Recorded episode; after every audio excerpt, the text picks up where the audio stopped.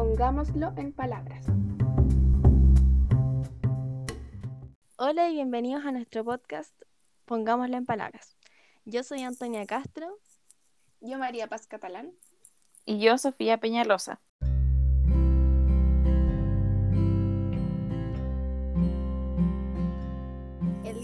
Hoy vamos a conversar y dar nuestra opinión sobre la novela distópica Fahrenheit 451 y veremos qué temas nos llamaron más de la atención sobre este libro. Primero les voy a contar sobre quién escribió esta novela, quién fue Rad Bradbury. Fue un novelista y cuentista estadounidense que fue conocido principalmente por sus obras de ciencia ficción. ¿Y cuándo comenzó a escribir? Él se graduó en la escuela secundaria en 1938 y se ganaba la vida como vendedor de periódicos hasta 1942, donde empezó a escribir y publicó su primera historia en 1938, que fue en una revista de aficionados. Luego, en 1943, dejó el trabajo de vendedor de periódicos y se dedicó a escribir a tiempo completo, donde empezó a publicar en diversos medios numerosos relatos breves, hasta que en 1950, con la aparición de las crónicas marcianas, comenzó su ascendente fama literaria. Y en 1953 fue cuando publicó el libro que vamos a hablar hoy día, que es Fahrenheit 451. Este fue un clásico de la literatura distópica del siglo XX. Eh, se destacó, al igual que Un Mundo Feliz de Aldous Huxley y 1984 de George Orwell. Esta novela narra la historia de una ciudad del futuro, dominada por los medios audiovisuales, en la que se acosa el individualismo. Están prohibidos los libros y los bomberos son los encargados de quemarlos, que son los brazos ejecutores del de un estado totalitario. Al margen de la sociedad, un grupo de hombres recluidos en los bosques decide memorizar textos enteros de filosofía y literatura para preservar la cultura. Luego de esta introducción al libro y al autor, quiero preguntarle a ustedes qué les gustó del libro y qué entendieron. Eh, a mí personalmente me gustó mucho el libro. De hecho, leí hartas veces antes de hacer el trabajo porque te hace reflexionar mucho. Y uno de mis personajes favoritos fue Clarice. Eh, considero que fue clave en esta historia, ya que es como el quiebre. Gracias a ella, Montag despierta su curiosidad sobre si es feliz o no, sobre los libros, si está conforme con su trabajo o si es feliz con su esposa también, que al principio él decía, no, yo estoy enamorado, pero después se va dando cuenta que no. Y si bien fueron bastante cortos su encuentro con Clarice, y solo suceden al principio de la historia, desencadena como toda la trama que sigue. A mí igual me gustó mucho Clarice porque, como tú decías, le hace replantearse a Montag sobre si es feliz y sobre si realmente disfrutaba su trabajo. Y algo que me llamó mucho la atención al principio del libro es que Montag le dice a Clarice que el olor a petróleo que quedaba cuando él quemaba los libros era como su perfume. Y fue algo que fue muy raro escuchar y a Clarice también le llamó la atención. Y también me dio mucha pena cuando dijeron que Clarice había muerto y yo en realidad nunca entendí cómo se murió y al principio creía que era una mentira del capitán Betty. A mí la verdad es que también me gustó mucho ese personaje y como ustedes dicen, ayuda a Montag a reflexionar eh, por medio de las conversaciones y pequeñas intervenciones que tienen. Y a mí también me salta la duda, ¿qué pasó con ella? Si realmente murió, si pasó algo más que no nos han contado, ¿qué pasó con ella? Además, ella igual era muy curiosa e inteligente y tenía nuestra edad prácticamente y sabía cómo eh, llamarle la atención, o no sé cómo decirlo, a, a Montag, porque a pesar de ser tan joven, despertó como todo esto en él. ¿Y ustedes qué piensan de, su muerte? Es que yo la verdad lo encontré raro, por la Antonia igual lo dijo, porque como que de un día para otro desapareció y si bien el libro como que lo deja así en claro que, que no está, igual como que para mí es muy extraño, siento que hay algo más detrás de eso. Sí, la verdad es que yo también tengo el mismo sentimiento que ustedes y de verdad me surge mucho la pregunta de si ella tenía libros en la casa, cómo sabía todo lo que sabía y como contamos antes, es muy joven, era muy joven para, para su edad y para los pensamientos que tenía. Entonces, más que nada, me surge la pregunta de si tenía libros o cómo tenía conocimiento de todo esto. Y cómo la mataron, porque eh, al menos a mí me quedó muy sospechoso de que el capitán Betty justo le haya dicho a Montag de que había desaparecido cuando estaba teniendo sospechas de que Montag eh, podía estar leyendo libros y interesarle más ese tema.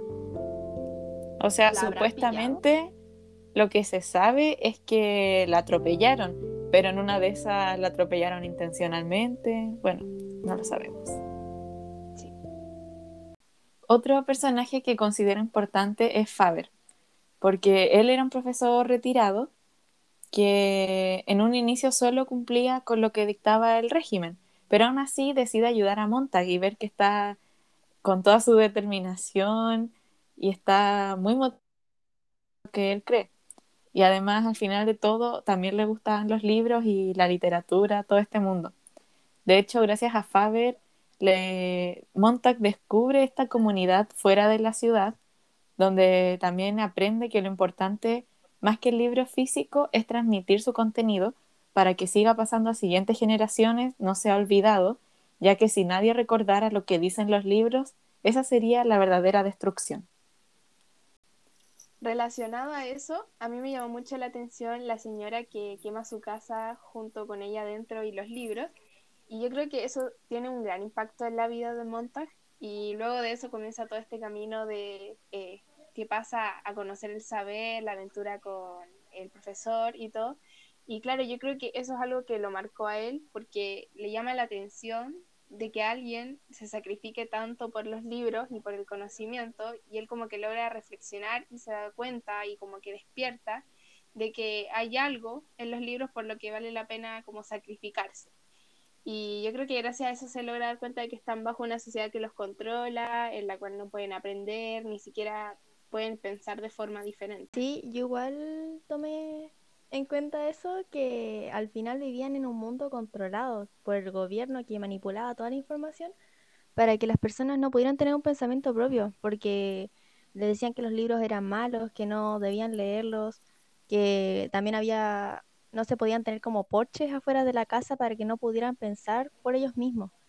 Entonces ahí Montag se da cuenta como de verdad lo que estaba pasando y al final yo creo que eso se trata el autor, busca demostrar como muchas veces estamos en una sociedad que nos controla y cómo pueden manipular la información para que hacernos creer ciertas cosas, lo cual se puede ver claramente en el libro que crea una distopía, haciendo creer a la gente que vive en un mundo perfecto, que en realidad es una clara manipulación psicológica.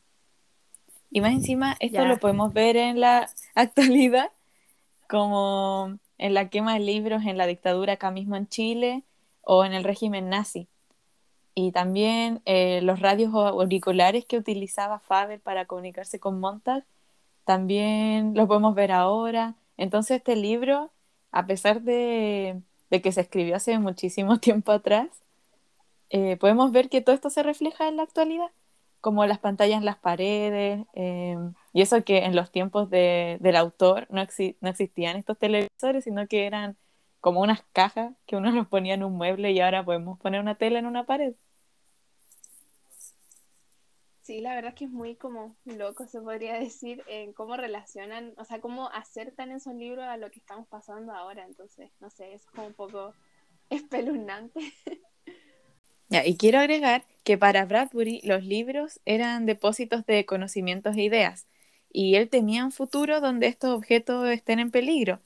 Pero nos podríamos preguntar si ya estamos viviendo este futuro, porque ahora se masificó Internet, redes sociales, y podría decirse que es una amenaza potencial para el pensamiento y la lectura, a pesar de que uno cree que esto nos trae muchas ventajas, porque dice, ah, todo el conocimiento está en Internet, uno llega y busca lo que quiere, pero por lo mismo uno nunca se da el tiempo de buscar o se confía.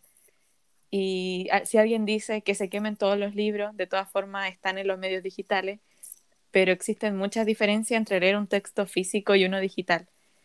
Y bueno, la principal podría ser como el valor simbólico que tiene un libro o que nunca se va a echar a perder, pero va más allá que eso ya ahí nos podríamos meter como a estudios de la neurociencia y cosas así, pero en el fondo Bradbury anticipó todo lo que estamos viviendo hoy en día.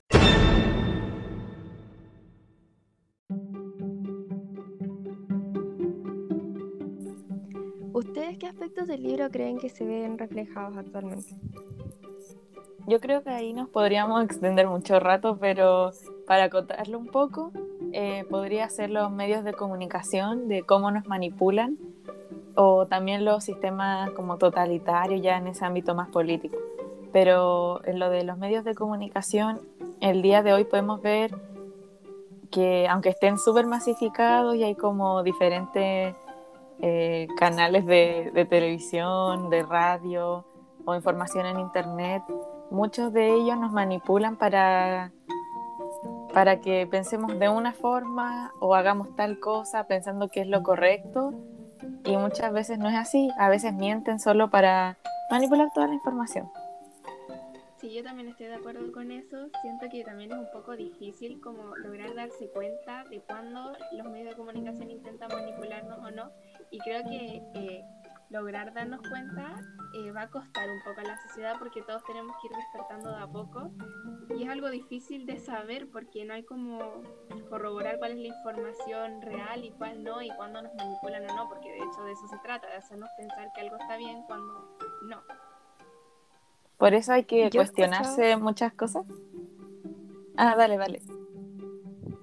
Ah, que yo he escuchado que los medios muchas veces usan como una información repetitiva. Por ejemplo, una persona que tal vez no ha actuado de la mejor manera, eh, lo ponen todos los días en la tele, aunque no diga las mejores cosas, pero al repetírselo, al repetirlo todo el rato a la gente, al final la gente cree que esta persona es buena cuando no es tan buena. ¿Ustedes creen que esto de verdad pasa? Sí, yo creo que sí.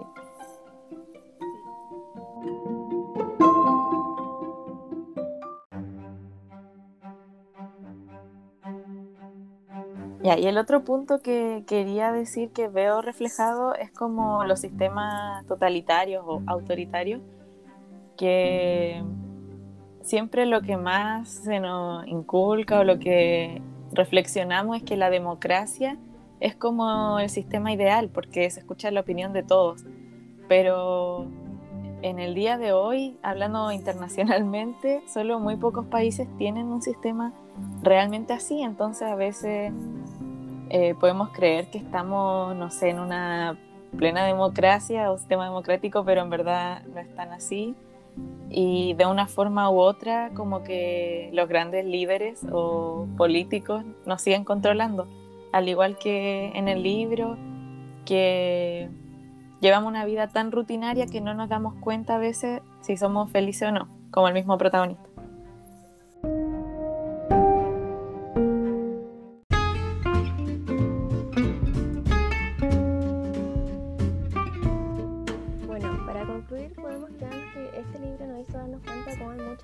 Manipulación psicológica y que aún la sigue viendo en la actualidad sobre los medios de comunicación y que debemos cuestionarnos sobre realmente si estas cosas están bien o mal y sobre si somos felices o no, como lo hizo ver Clarissa Montag, haciéndole cambiar su pensamiento sobre lo que él hacía. Eh, nos gustó mucho hacer este trabajo, el podcast nos ayudó a pensar muchas cosas, a cuestionarnos y muchas gracias por haber escuchado. Un gusto haber estado aquí, fue muy agradable toda esta conversación y espero que haya servido más que Muchas gracias por escuchar nuestro podcast y espero que tengan una linda tarde.